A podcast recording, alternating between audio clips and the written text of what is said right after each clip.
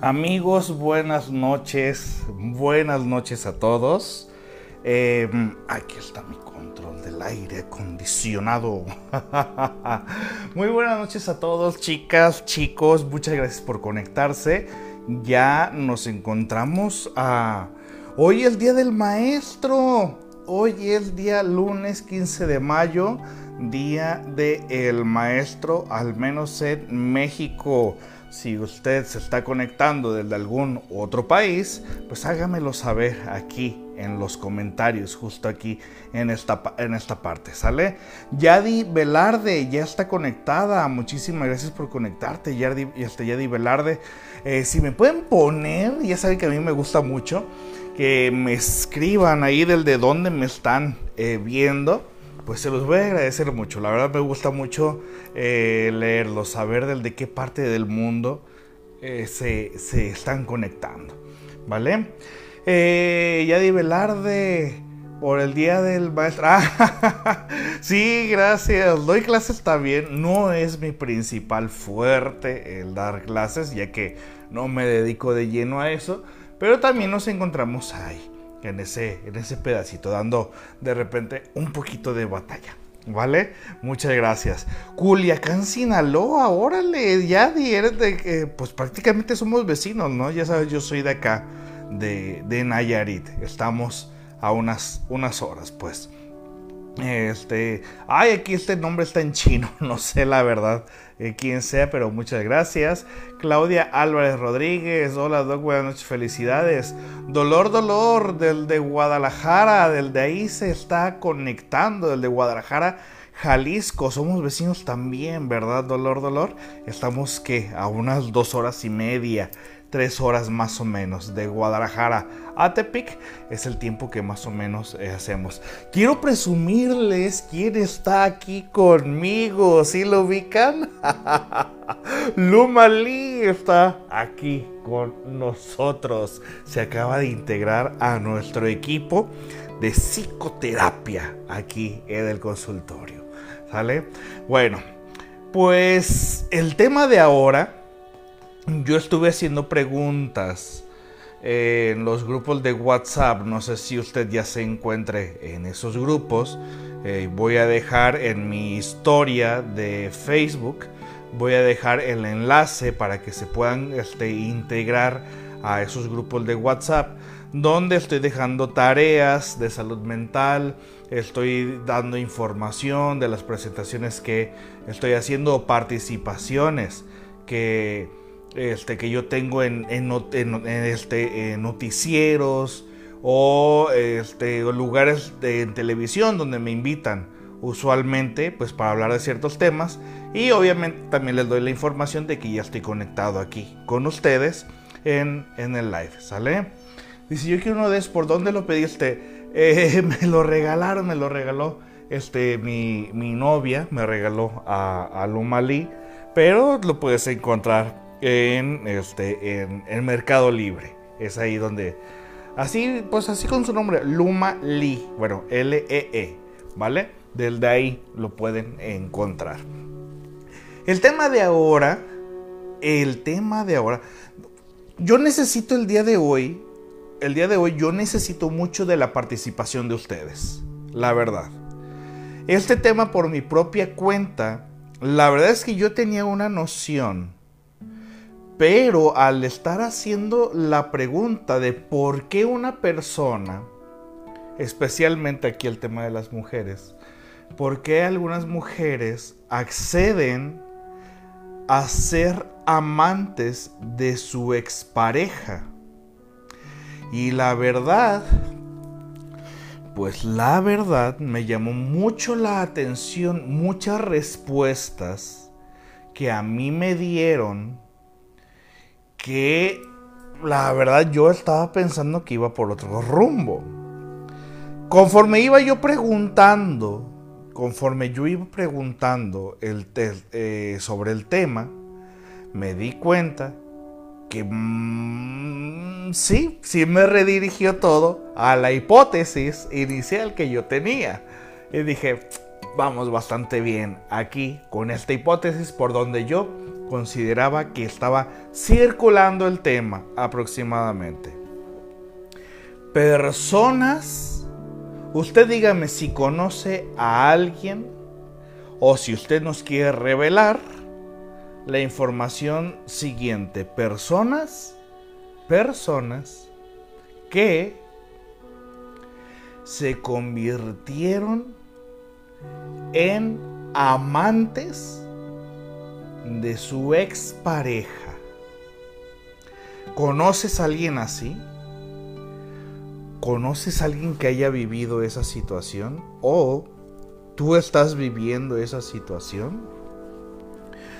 ¿Qué se siente ser la ahora la amante de quien alguna vez fue tu pareja formal? ¿Qué se siente ahora ser la amante de quien alguna vez fue tu pareja con la cual conviviste, tuviste hijos, em, vivieron muchas cosas juntos? ¿Qué, ¿Qué se siente estar en esa posición de que pues ya no somos pareja, pero ahora eres mi amante?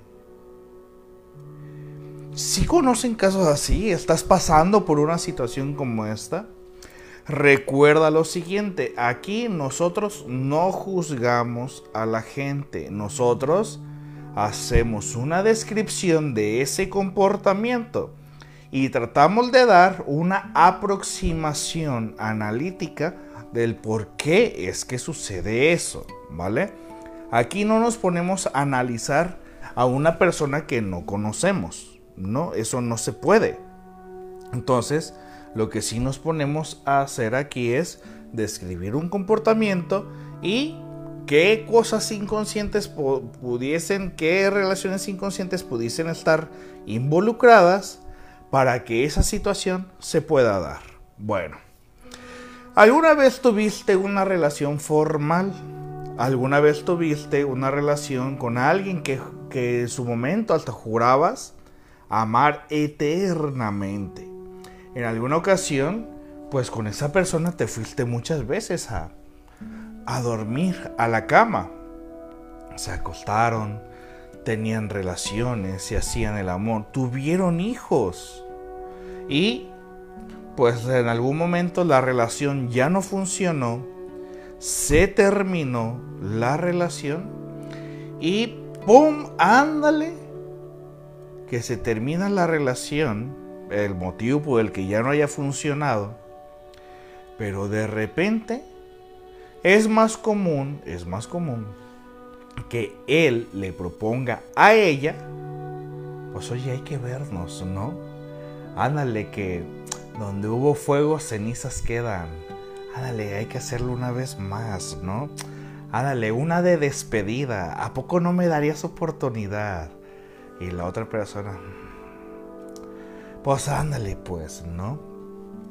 Pero después de ese encuentro sexual, después de, de cierto tiempo y todo eso, eh, pues ándale, se da el encuentro sexual y obviamente en muchas personas, especialmente en mujeres, se despierta nuevamente un sentimiento.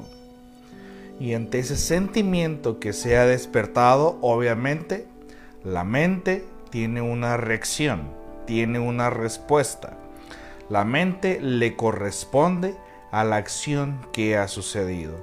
Es decir, se vuelve a tener relaciones sexuales con esa persona con la cual tú ya habías terminado una relación amorosa, afectiva, y hágale que eh, se abre la barrera de lo reprimido según busquen lo siguiente, busquen en internet cuando tengan oportunidad, busquen qué es el arco reflejo según Juan David Nacio, ¿ok?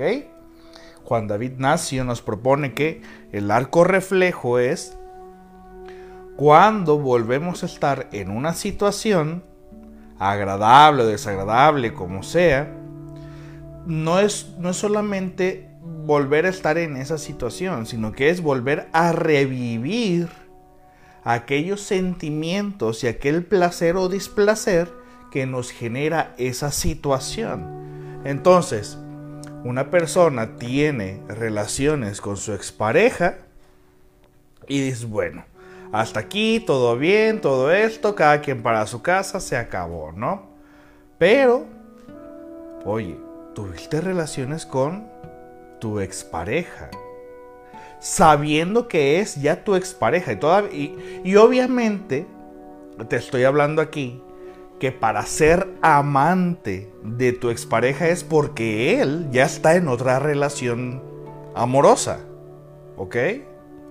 Te estoy hablando de que para ser amante de alguien es porque esa persona tiene una relación, ¿no?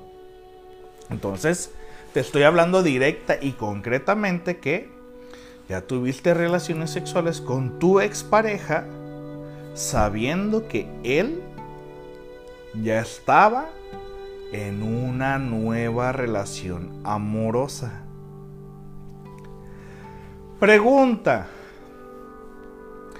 ¿Por qué creen, por qué se imaginan que sucede este tipo de situaciones? ¿Por qué una mujer, en este caso, accedería a convertirse en ser la amante de su expareja? Cuando yo hice la pregunta, cuando yo hice la pregunta en estos grupos de, Facebook, de, WhatsApp que, yo tengo, donde un ratito más les voy a dejar la, liga para que ustedes se puedan este, integrar de manera gratuita, obviamente. Eh, muchas personas estuvieron dando respuestas. Eh, dije, ay, estas respuestas están como que muy proyectadas, ¿no? Porque me estaban dando una respuesta muy constante, que era como una forma de dominar la situación todavía. Este, y, muchas personas respondieron que sería como una forma de venganza, una forma de venganza, porque eh, asociaban que, que la relación de pareja se había terminado porque el sujeto se había ido con con la que fue su amante en su momento.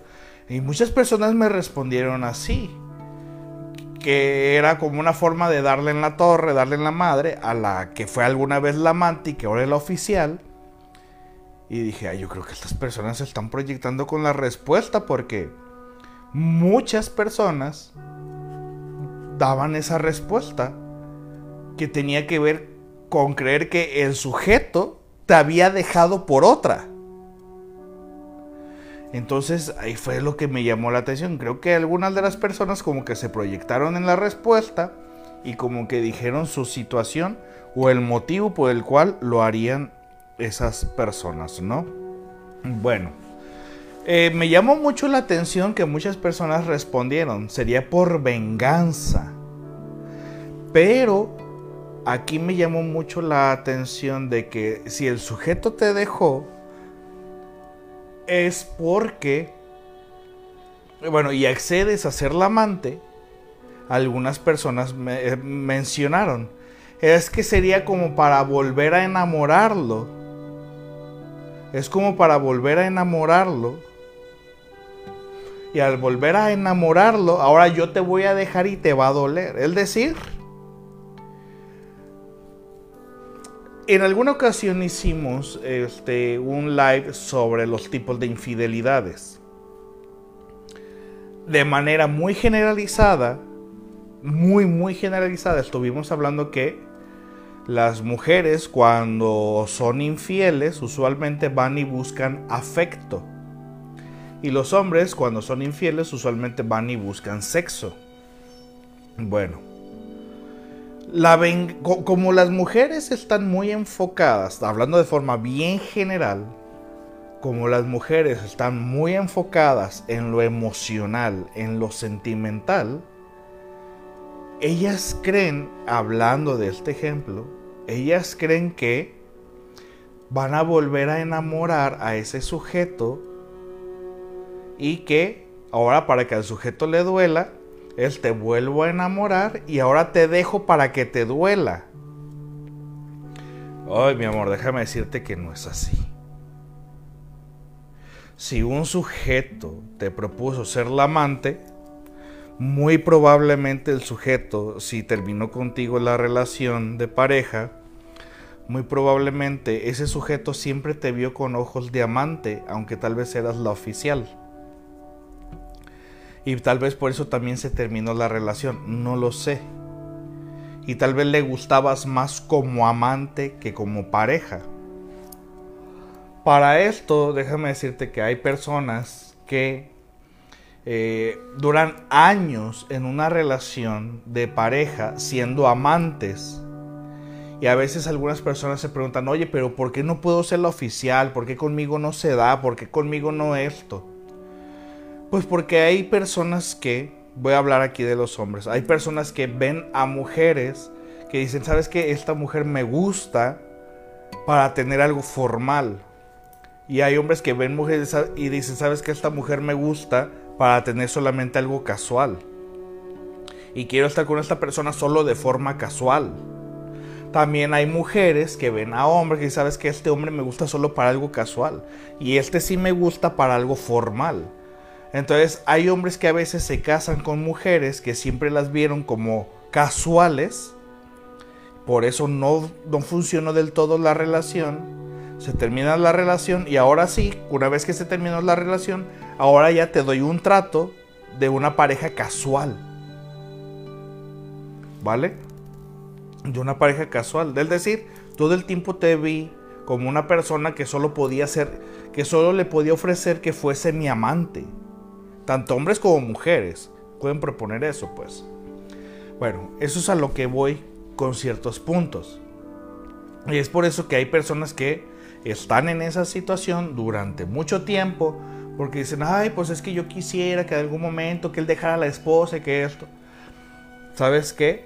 Cuando un hombre, cuando una mujer está muy decidido a todo con alguien, créeme, no le importa absolutamente nada con tal de estar con esa persona.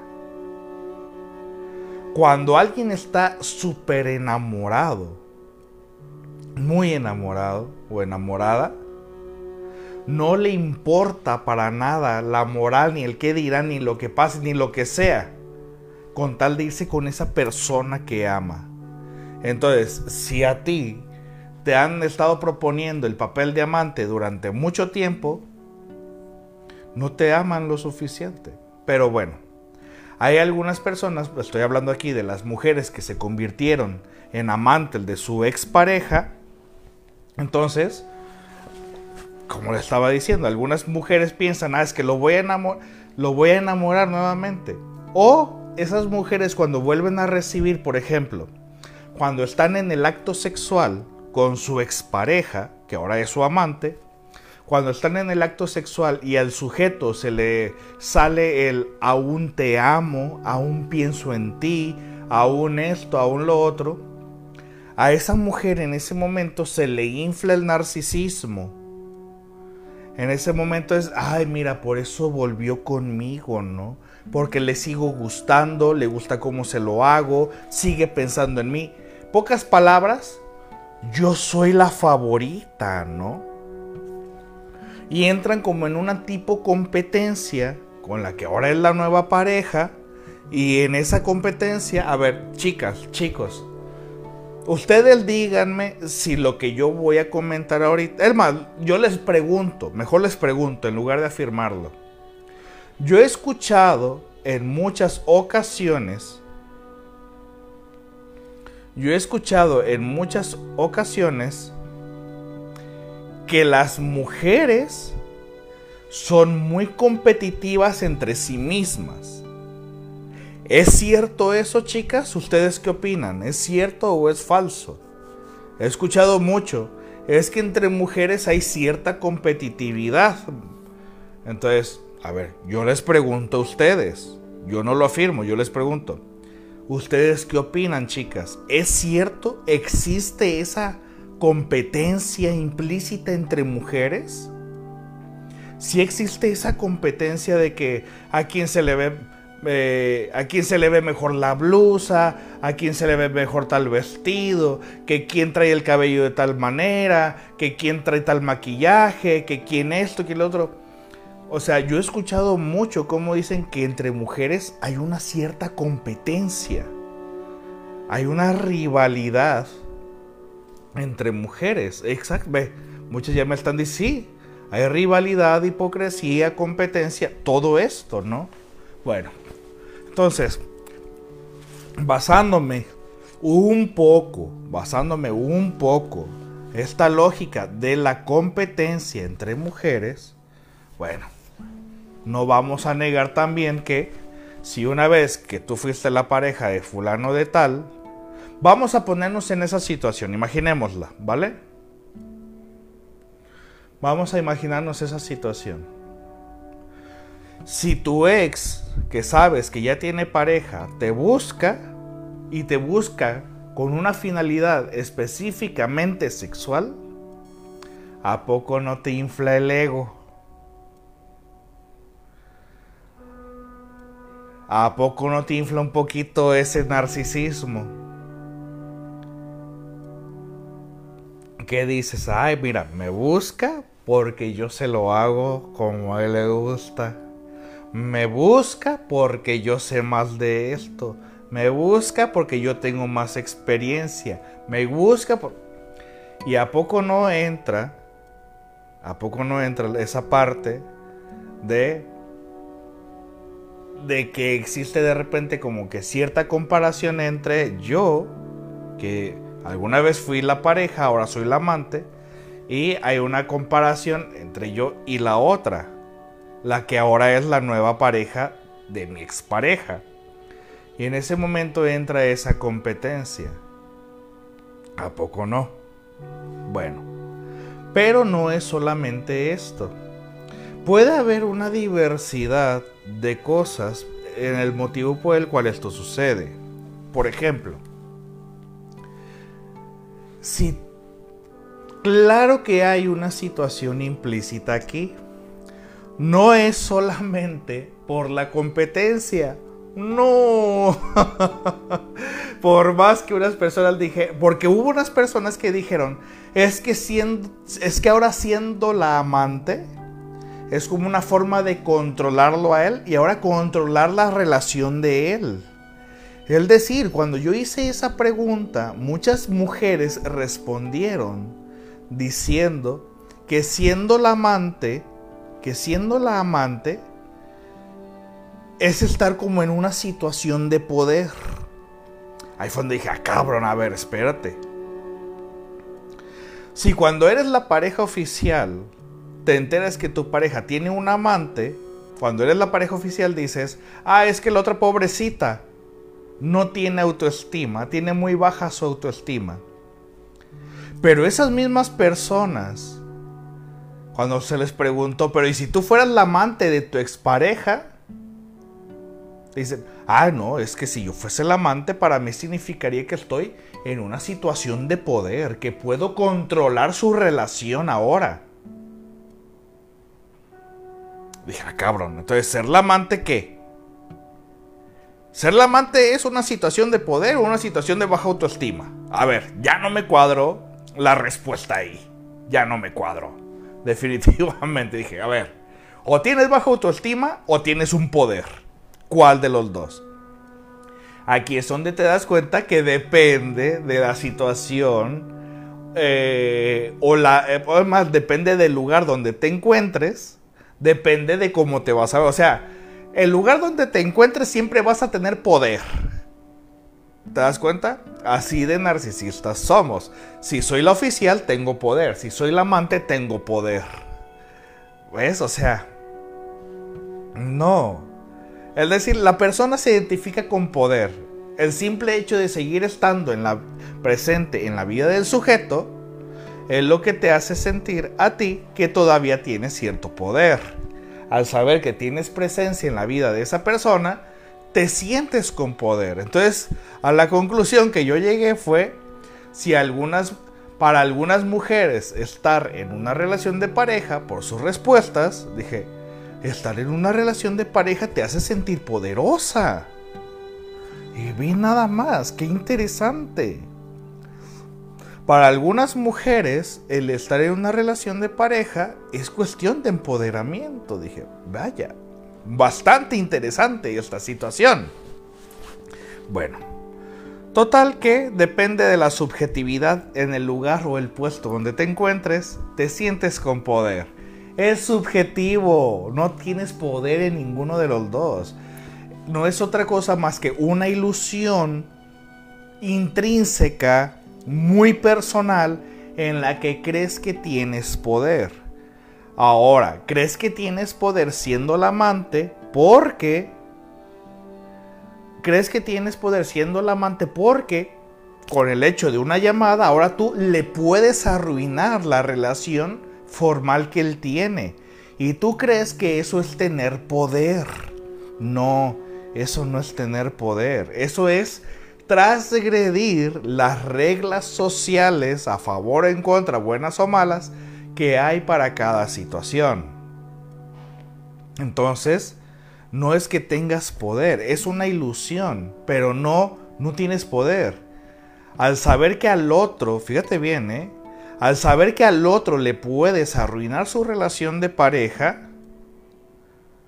al saber que al otro le puedes arruinar su relación de pareja con un mensaje, con una foto, con una llamada, tú crees que con eso tienes poder. Eso es perverso.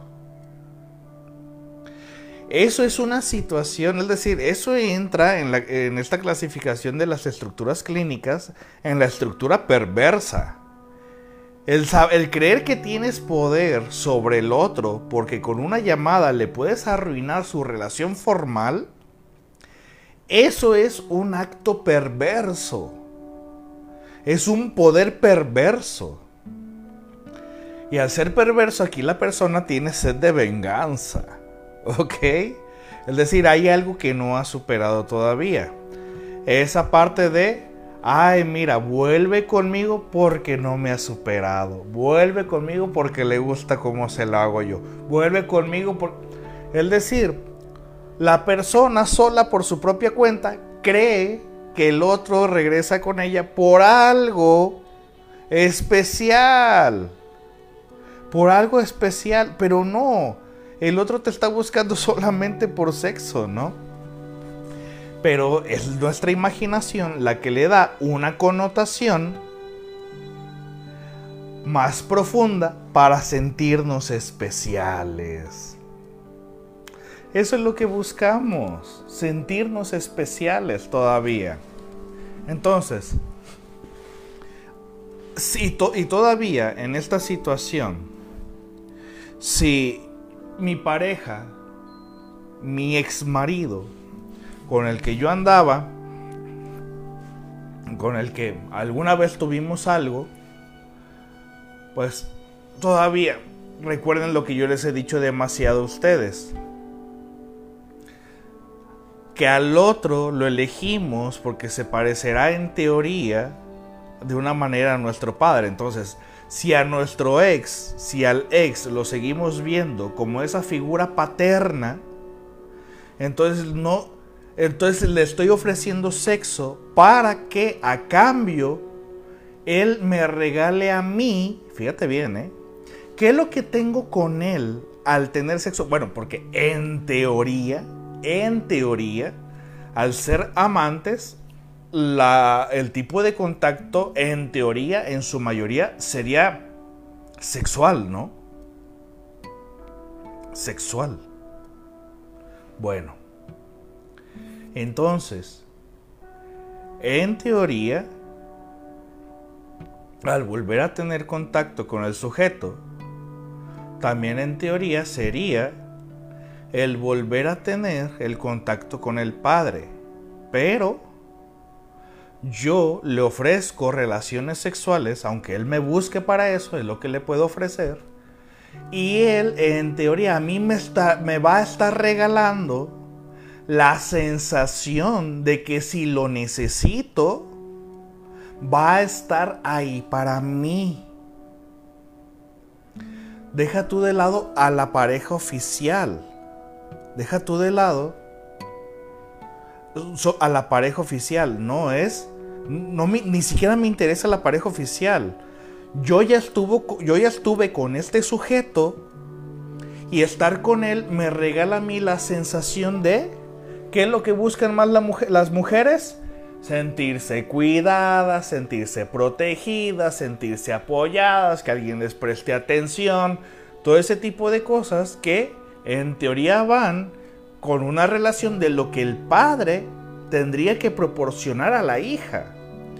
Entonces la mujer es otra vez revivir la situación de volver a sentirse protegida, de volver, aunque sea un fragmento. Y todavía más, y todavía más si tuviste hijos con tu expareja. Todavía más si tuviste hijos con él. ¿Por qué? Porque aquí la mujer lo que hará es proyectarse en sus hijos. Veo a mis hijos que no tienen padre y si yo tuve una pésima relación con mi padre o mi padre fue ausente, yo sé lo que se siente que no esté el papá. ¿Por qué? Por lo que me dijeron que tenía que sentir por la ausencia de mi padre. Entonces veo a mis hijos que no tienen a su padre. ¿Qué es lo que hago yo? Me proyecto en los hijos. Entonces, vuelvo a tener, accedo a tener relaciones sexuales con mi expareja también, con tal de que mi ex siga presente en la vida de mis hijos. Porque yo me proyecto en mis hijos de que, ay, pobrecito, mi hijo va a crecer sin su papá. Y yo sé lo que se siente crecer sin un padre. Ay, o que me han dicho, ah, es que la familia la familia tiene que estar completa. Papá, mamá, hijos, tenemos que estar este, juntos siempre todos. ¿Y cómo va a ser que mi hijo va a crecer sin su papá o sin su mamá esto? Entonces, si el otro me busca solamente por relaciones sexuales, entonces eso yo lo asocio con, bueno, me busca por sexo, entonces voy a tener su atención, pero asocio también que mi hijo también va a tener su atención entonces, accedo a tener relaciones sexuales con él porque me proyecto en que mis hijos se van a sentir abandonados. Entonces tengo sexo con mi expareja con la ilusión de que él siga presente en la vida de mis hijos. ¿Les cuadra la información? ¿Les cuadra esto que les estoy diciendo? Ahora, este sujeto, no aquí no hay ni ganadores ni perdedores. Aquí todos son ganadores porque todos están obteniendo algo. Material o emocional o de manera de ilusión, lo que sea. ¿Vale? Todos están obteniendo algo. Entonces, accedo a, por parte de un miedo, de una proyección, de el volver al sentir al Padre cerca de mí. Para yo, porque no sé por qué, pero existen muchas mujeres, ustedes me van a decir si están de acuerdo o no. Existen muchas mujeres que por alguna extraña razón, por alguna extraña razón, creen que solas por su propia cuenta no van a poder económicamente.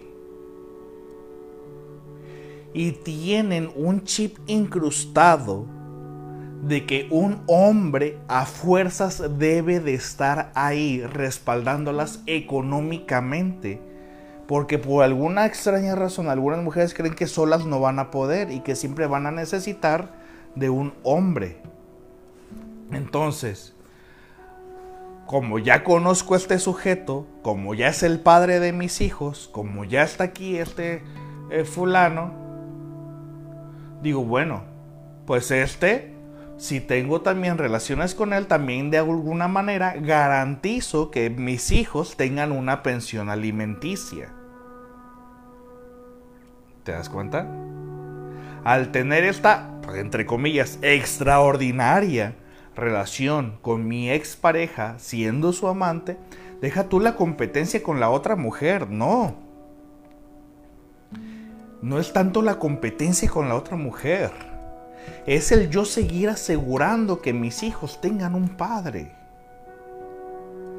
Y yo también el seguir sintiéndome segura de que hay un respaldo económico, es decir, la mujer aquí está cosificando al hombre Está cosificando al hombre con tal de que el hombre siga siendo su proveedor.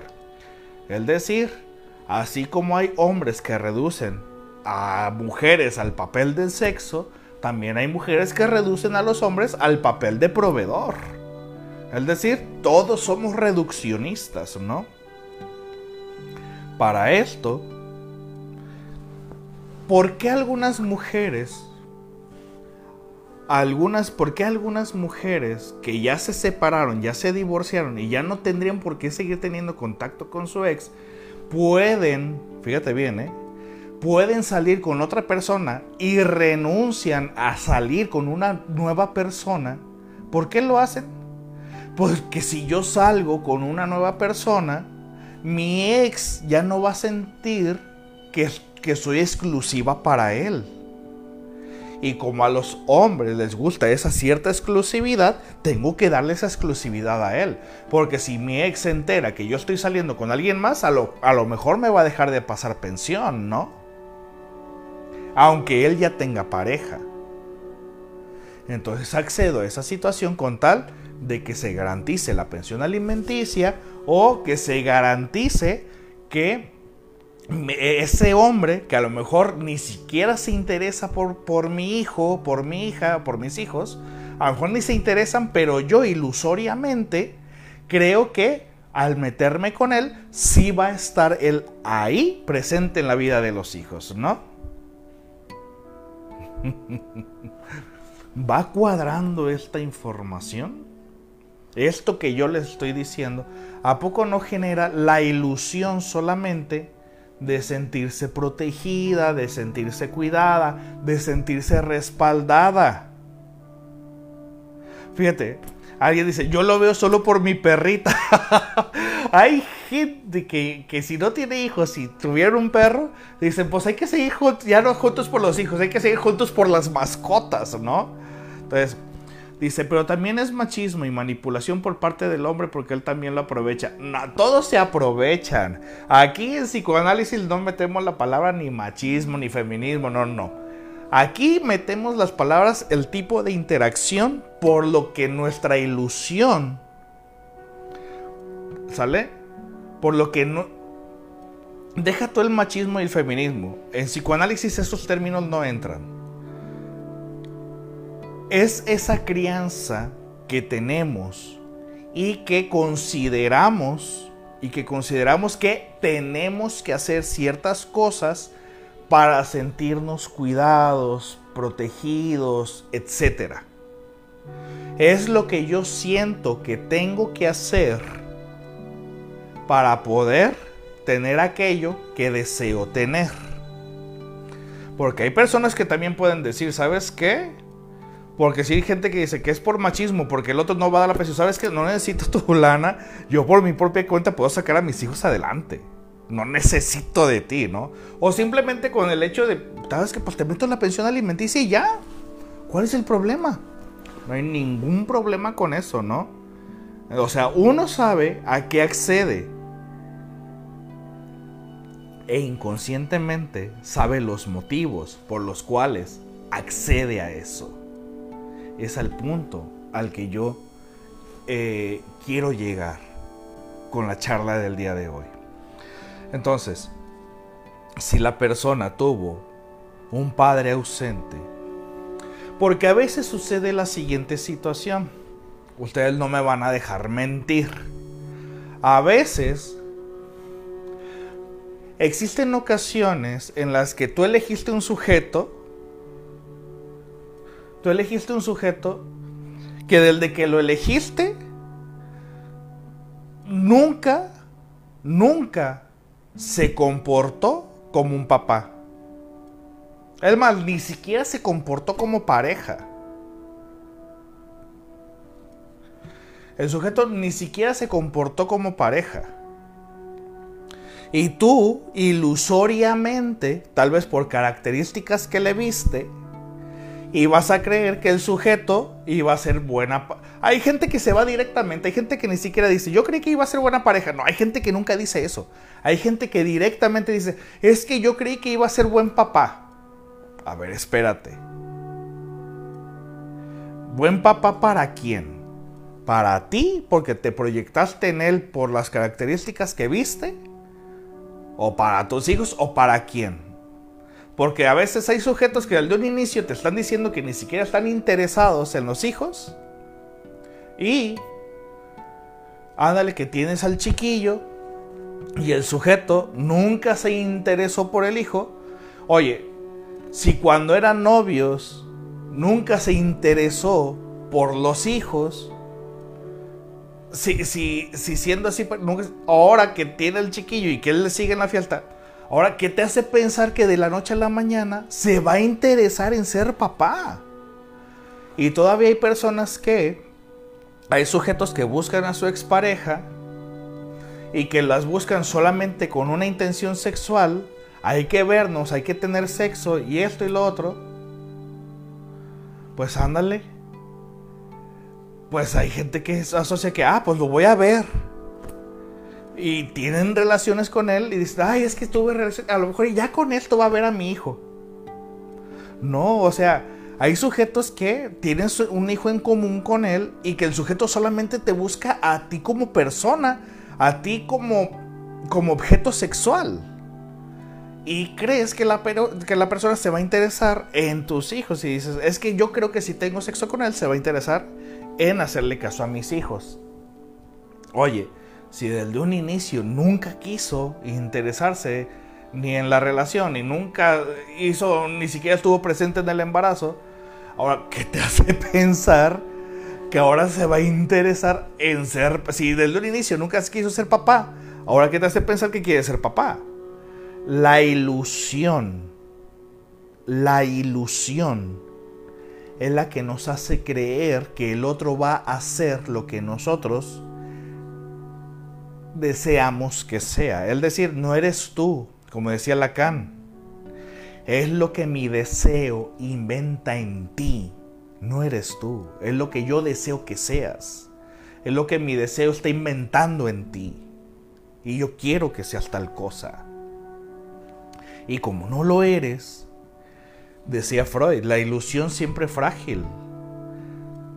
La ilusión tiene la función de evitarnos un dolor psíquico, pero la ilusión siempre tan frágil se rompe al primer contacto con la realidad.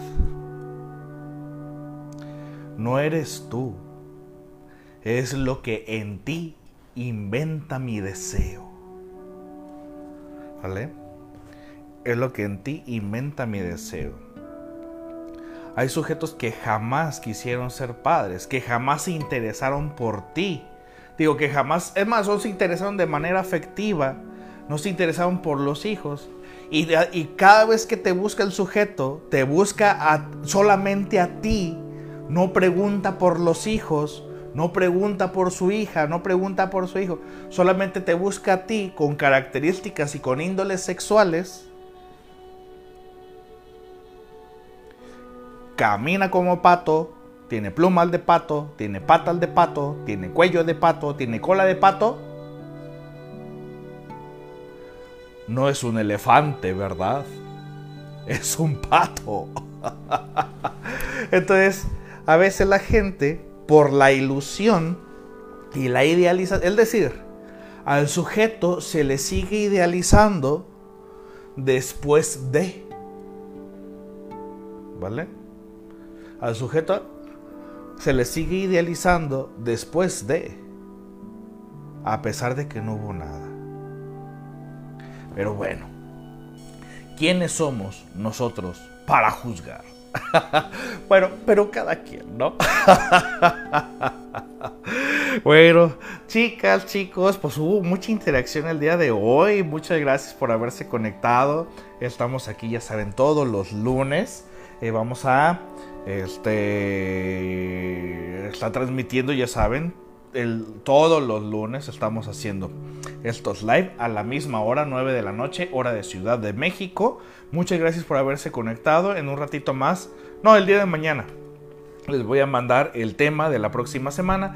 Espero que el tema haya sido pues de su agrado, que les haya sido, yo siempre digo, que les haya sido de su utilidad, que haya sido eh, algo que eh, totalmente les funcione y sobre todo, si lo pueden compartir, si lo pueden compartir, pues por favor compártanlo. Nunca sabemos a quién podemos ayudar con el simple hecho de compartir.